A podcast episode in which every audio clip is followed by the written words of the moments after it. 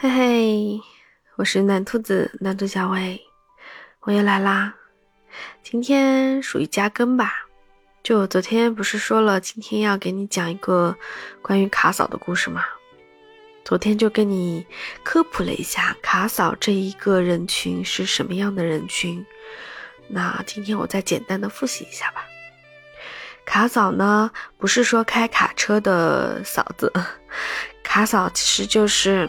开卡车、开货车的司机的他们的老婆，他们呢为了好好的照顾他们的丈夫，然后呢，嗯，也是为了他们安全着想嘛，甚至有些卡嫂还去偷偷学了开卡车，啊，去考了驾照，来帮助他们的丈夫一起跑这个货运，是为了他们安全，就是在深夜里面可以。帮他们代开一段时间，这样子他们的丈夫就有时间可以短短的休息一下，至少能恢复点精神嘛，就可以避免很多的因为打盹儿、打瞌睡造成的一些无法挽回的损失，甚至是一个家庭。最主要还是为了他们人身安全考虑嘛，所以就有了卡嫂这样一个人群。那今天这个故事呢，就是关于一位卡嫂的故事了。这位主人公啊是赵大姐，她就是一位卡嫂。她跟她丈夫都差不多已经五十岁了，他们就贷款买了辆厢式货车，每天在外面跑运输。那他们吃喝睡、开车都是在这辆货车上面，所以呀。这辆货车就是他们流动的家了。在四月二十五号这一天，他们夫妻俩呢从福建接了一单货运单，到达了杭州。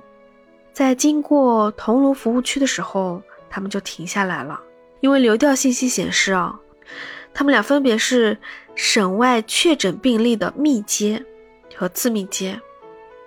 就是说，啊，赵大姐她的丈夫是省外确诊病例的密接，那么赵大姐她就是次密接了。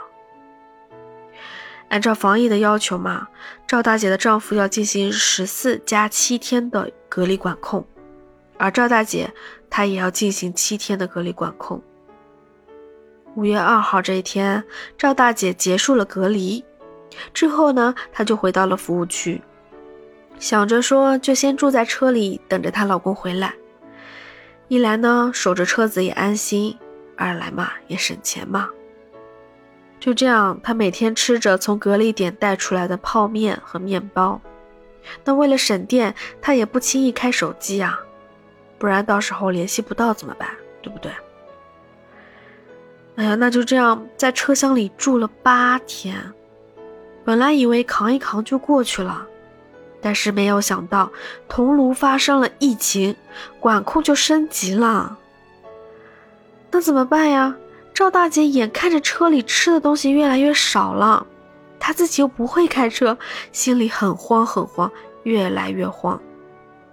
无奈之下，她只能报警求助了。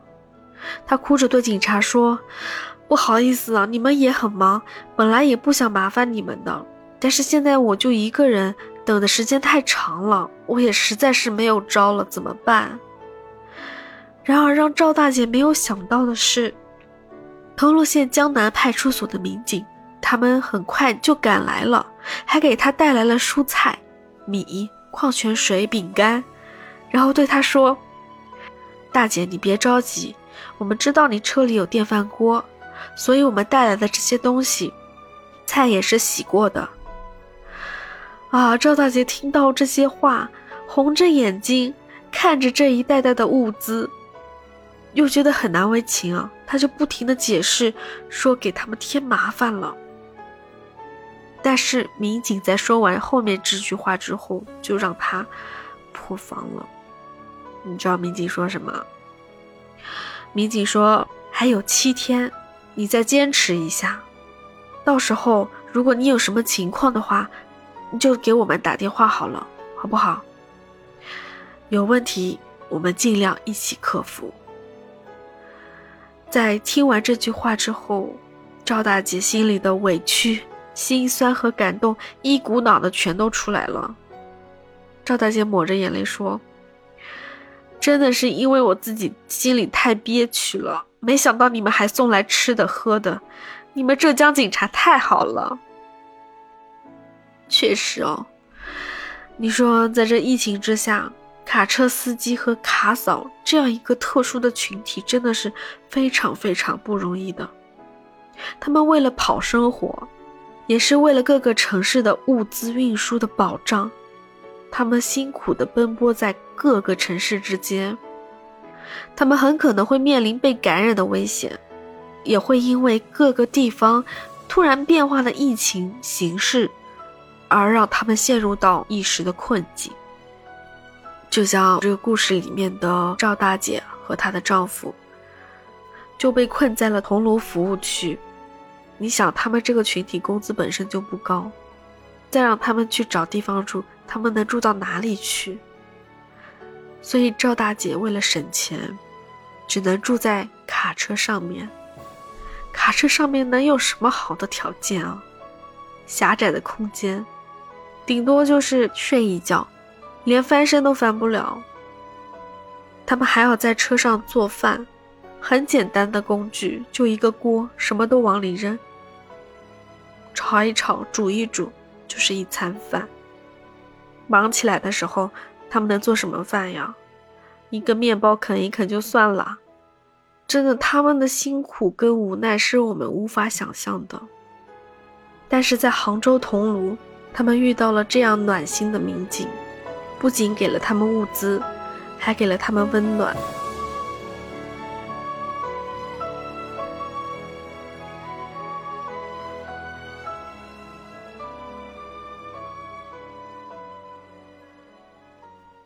所以呀，在一个有温度的城市里，没有人会是一座孤岛。正是因为能够照顾到每一个个体的感受，杭州桐庐的民警。用他们超乎职责之外的温暖，和我们一起扛着。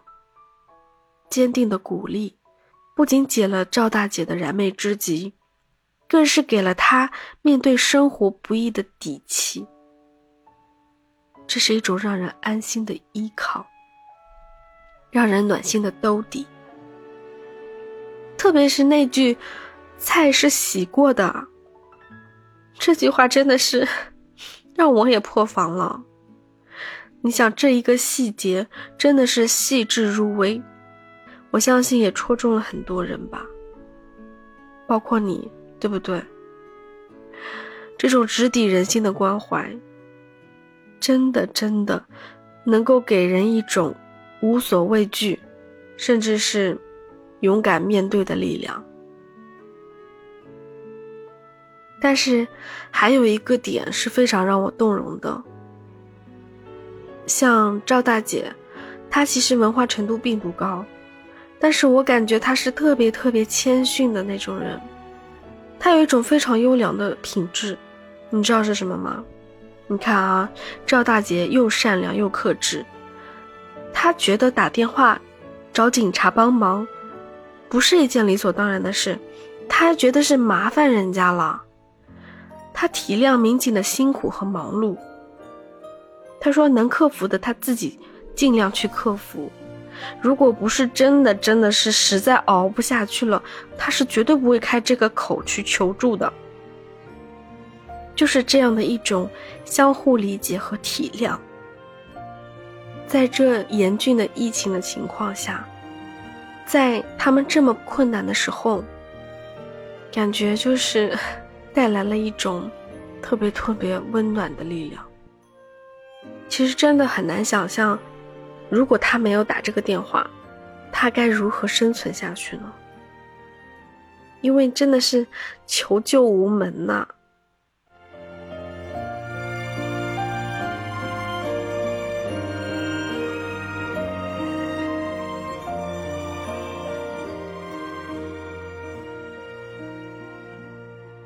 甚至我还想到很多被困在高速路上的卡车司机和卡嫂们，他们还不像赵大姐他们在服务区，其实还是比较方便的，因为有洗手间，有水。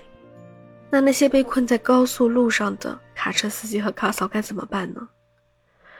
我知道的是，也是有附近辖区的民警，甚至是普通的人民群众，给他们送去了温暖，送去了物资。这也是我看到的一条新闻。所以，真的在这种困难的时刻，我们就更应该守望相助。共同扛过这一段时间，去共同克服困难。相信等到我们相见的那一天，已经快来到了吧。这个故事真的让我一次又一次的破防了，从民警的送温暖，到赵大姐的谦逊有礼，甚至是一种卑微到尘埃里的难为情啊。他说。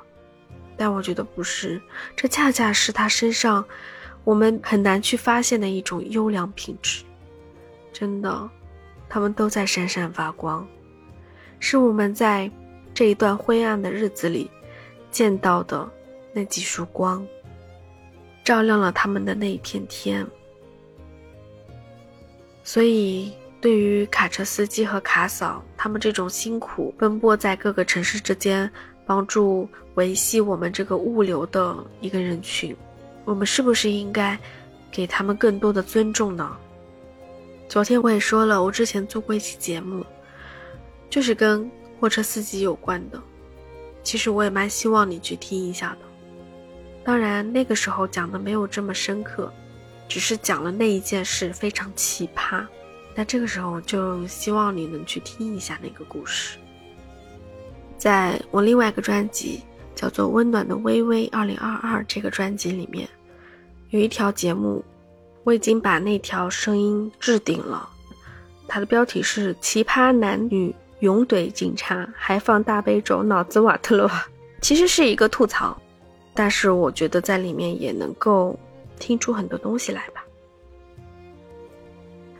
那今天就这样喽，下次讲什么呢？让我想一想。先这样喽，拜拜。